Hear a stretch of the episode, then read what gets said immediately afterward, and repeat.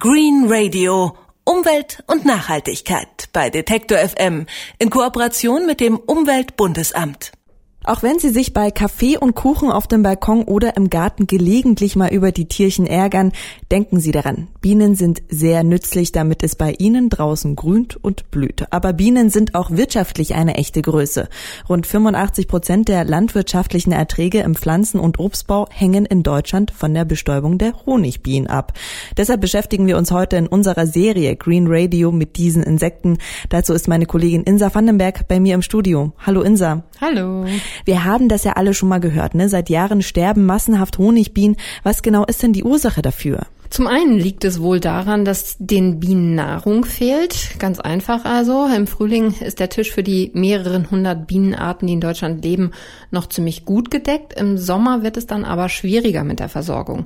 Die Bienen müssen rein in die Wälder und sich von Himbeeren, Brombeeren, Akazien oder Robinien ernähren, wenn sie die denn finden. Sie leiden also unter einer Art Mangelernährung, weil es einfach nicht genug Blühflächen für sie gibt. Aber es gibt auch noch andere Gründe, die der Biene zu schaffen machen, sagt der Präsident des Deutschen Imkerbundes Peter Maske. Sie haben natürlich auch mit Infektionen zu tun, die von den Schmarotzern, die auf der Biene leben, das sind die Varroa-Milben, infiziert werden über Viren und sie leiden auch unter Auswirkungen von Pflanzenschutzmitteln. Wenn all diese Faktoren zusammenkommen, hat so ein Bienenvolk wirklich ums Überleben zu kämpfen.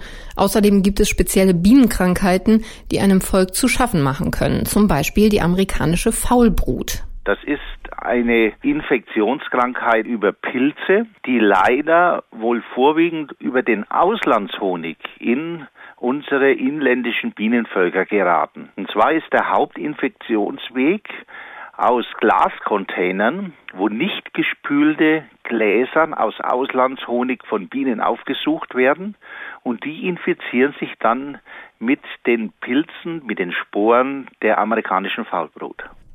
In Deutschland ist die Krankheit anzeigepflichtig, das ist aber eben nicht überall so. Und auch wenn die amerikanische Faulbrut für den Menschen ungefährlich ist, für ein Bienenvolk ist sie fatal, weil seine Larven daran sterben. Ich bin jetzt auch wirklich überrascht, dass es an diesen Gläsern liegt. Verrückt. Und Peter Maske hat ja jetzt schon gesagt vom Deutschen Imkerbund, dass es deshalb gut wäre, Honiggläser ordentlich auszuwaschen. Was kann der Einzelne so denn noch tun, um es den Bienen etwas leichter zu machen? Ja, in der Landwirtschaft müsste man, wenn überhaupt, dann verträglichere Pflanzenschutzmittel einsetzen und es müssten grundsätzlich mehr Blumen her. Sowieso müssten mehr Blumen her. Also mehr Nahrungsquellen für Bienen. Der Präsident des Deutschen Imkerbundes träumt da sogar mal ein bisschen. Jeder Bürger kann sich irgendwelche Flächen, ich sag mal, ausgucken, wo er meint, Mensch, da könnte doch was blühen. Wenn er zur Gemeinde geht, wenn er zu einem Landwirt geht und sagt, ich würde gerne einen Sack Saatgut kaufen, würden Sie das entsprechend an dieser und jener Stelle ausbringen? Das klingt jetzt zwar ein wenig utopisch, ist aber nicht so. Es könnte auf diese Weise in unserer Landschaft wieder sehr viel mehr Blühflächen geschaffen werden. Ja, und vor allem im Sommer und im Herbst ist es wichtig, dass die Biene genug zu futtern hat, damit sie sich eben für den Winter rüsten kann. Sie braucht ein dickes Pollenpaket, ein Fettpolster quasi, damit sie als Winterbiene von September bis März überleben kann. Und mit der Züchtung und Haltung von Bienen beschäftigen sich ja die Imker und ich habe selber schon häufig genug herumposaunt, wenn ich mal im Ruhestand bin und ich brauche ein Hobby, dann werde ich Imkerin. Wie viele gibt es denn davon eigentlich in Deutschland? Im Deutschen Imkerbund als größter Organisation sind doch immerhin circa 100.000 Imker organisiert und dann gibt es noch einige kleinere Verbände, so dass man insgesamt von etwa 110.000 Imkerinnen und Imkern in Deutschland sprechen kann und in deinem Rentenalter wird es dann noch eine mehr sein. Und diese Imkerinnen und Imker betreuen insgesamt etwa 750.000 Bienenvölker. Vor 50 Jahren waren das aber noch doppelt so viele. Und es gibt einen sehr speziellen Mitgrund, warum das so ist, nämlich die Wiedervereinigung, wie Peter Maske sagt. Damals in der DDR wurde vom Staat der Honig aufgekauft. Und es gab dort sehr, sehr, sehr viel mehr Imker und auch vor allen Dingen Bienenvölker. Die haben mit der Imkerei mehr verdient als mit ihrem Beruf.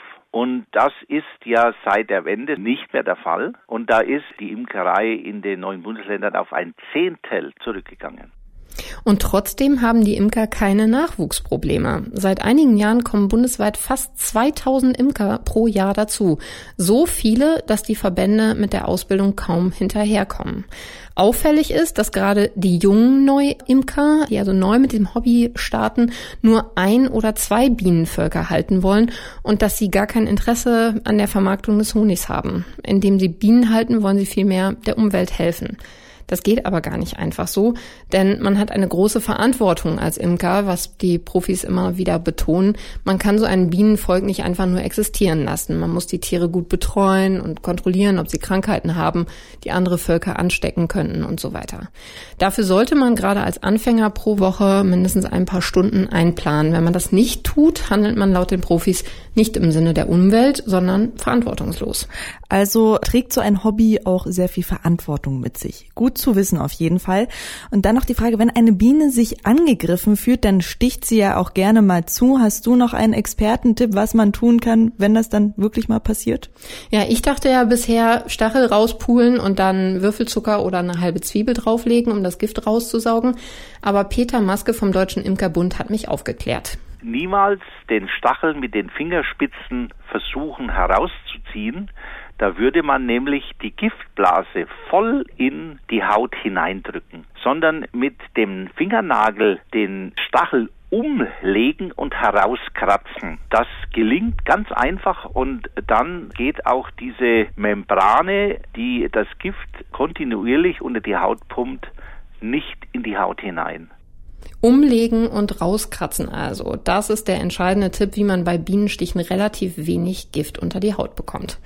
Wenn sie nicht gerade stechen, dann sind Bienen sehr nützliche Tiere. Darüber hat uns meine Kollegin Insa Vandenberg in unserer Serie Green Radio aufgeklärt. Das Gespräch können Sie natürlich unter www.detektor.fm nachhören. Danke dir, Insa. Gerne.